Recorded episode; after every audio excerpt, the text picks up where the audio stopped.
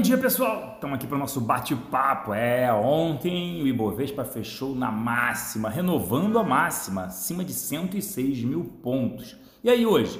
Hoje os investidores estão só de olho, aguardando os desdobramentos do Brexit, é a saída do Reino Unido da União Europeia. Hoje o Parlamento Britânico, na parte da tarde, realiza a primeira votação do processo de tramitação do projeto de lei do Brexit.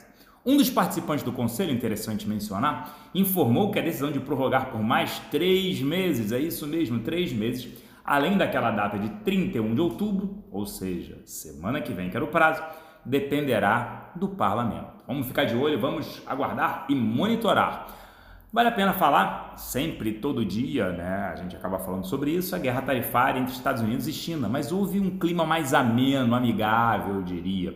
Ontem, um diretor da Casa Branca envolvido nas negociações disse que o aumento das tarifas dos Estados Unidos sobre bens chineses do gigante asiático, programado para dezembro, acredito eu, dia 15 de dezembro, poderá ser suspenso caso avancem as discussões da chamada fase 1. Vamos monitorar notícia positiva para os mercados. E por aqui, por aqui tem IPCA 15, inflação importante para o mercado, investidores, tem cupom na semana que vem e já vi economista projetando Selic a 3,75 em 2020. Tira imposto de renda? Juros reais negativos, é isso mesmo. Além disso, tem a votação em segundo turno, tomara que saia, da reforma da Previdência no Senado.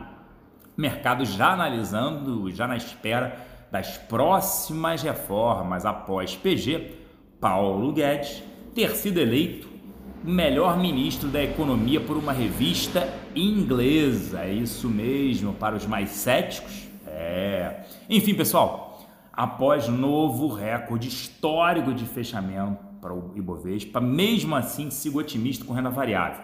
Agora cedo os futuros em Nova York operando em leve alta. Vamos ver se o nosso principal índice da Bolsa Brasileira renovará né, essa marca histórica em reais, porque em dólar ainda tem um caminho a ser perseguido. Um grande abraço a todos, excelente terça-feira e tchau!